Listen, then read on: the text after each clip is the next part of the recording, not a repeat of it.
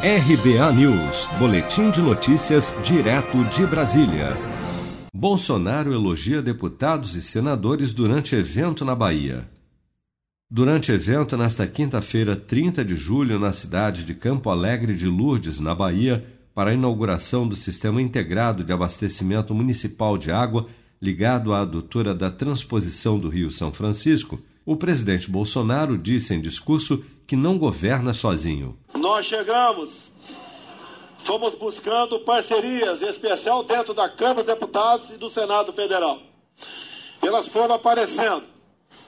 Em pouco tempo depois, muita coisa começa a surgir em nosso país. O presidente também citou a ajuda dos parlamentares durante a pandemia do novo coronavírus. Começamos enfrentando uma pandemia. Ninguém esperava isso.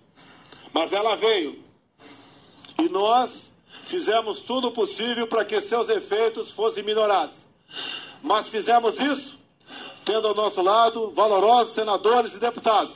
Com a inauguração do sistema de abastecimento de água em Campo Alegre de Lourdes, na Bahia, o governo federal estima que 71 comunidades e 40 mil pessoas serão beneficiadas com água tratada e abastecimento regular a partir de hoje.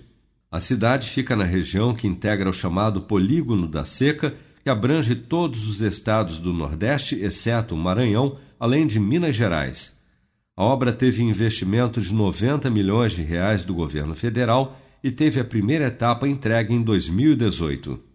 Você está preparado para imprevistos? Em momentos de incerteza como o que estamos passando, contar com uma reserva financeira faz toda a diferença. Se puder, comece aos pouquinhos a fazer uma poupança. Você ganha tranquilidade, segurança e cuida do seu futuro. Procure a agência do Sicredi mais próxima de você e saiba mais. Sicredi, gente que coopera cresce.